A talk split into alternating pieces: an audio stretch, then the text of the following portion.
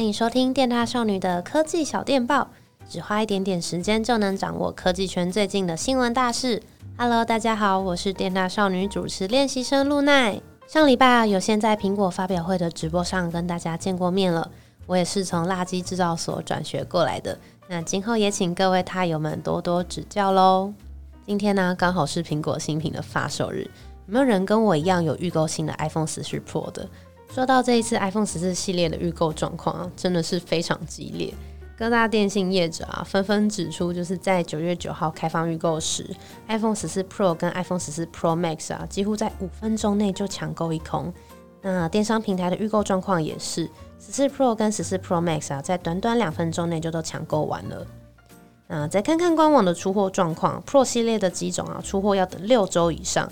但是 iPhone 十四大约是一到两周出货，那 iPhone 十四 Plus 呢，则是可以在十月七号发售当天到货。诶，看起来这次标准机种的销量哦，十分一般哦。不过虽然这一次 iPhone 十四跟 Plus 啊，被蛮多人吐槽说，诶，这规格跟这价格，我还不如去买 iPhone 十三 Pro 或是贴七千块直直上十四 Pro。诶，但是说不定这就是苹果的销售策略啊。就是透过推出 iPhone 十四跟 Plus 呢，让大家更好去瞄准十四 Pro 跟十四 Pro Max。诶，到底是不是这样呢？嗯，我们可以看一下。不过啊，我觉得 iPhone 十四跟 Plus 呢，你还是可以买的。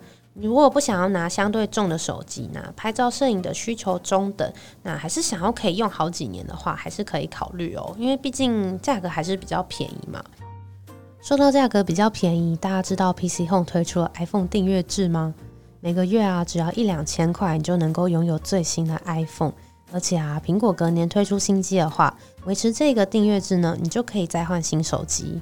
那我们实际来看一下这个方案哦。iPhone 十四 Pro 一二八 G 深紫色，每个月是一千九百一十九块钱。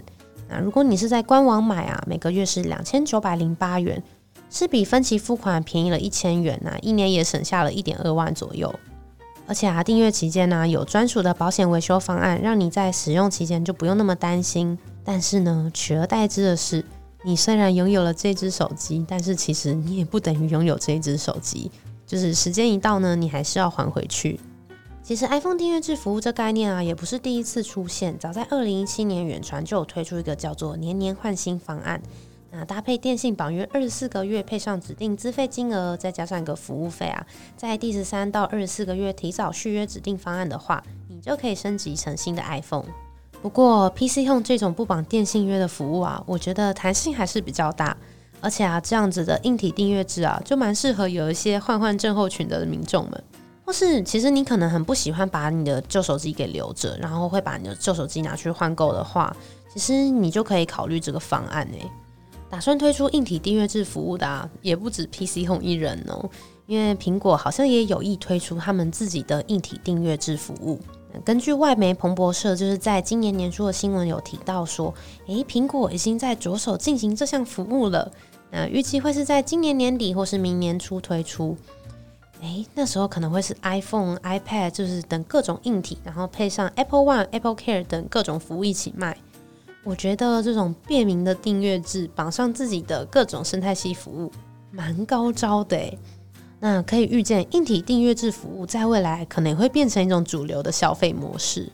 不知道大家对硬体订阅制服务有什么看法？你们喜欢每个月花比较少的钱就能够拥有一只新手机，但是时间一到就要把手机给还回去，还是说运用电信绑约啊，或是分期付款的方式来买断手机呢？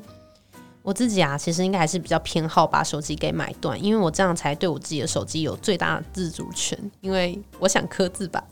好啦，也欢迎大家分享你们的想法给我哟。再跟最后再跟大家自我介绍一下，我是露奈，是从垃圾制造所转过来的，非常喜欢新奇的东西，也希望之后可以开箱各种酷炫的三 C 产品给大家看。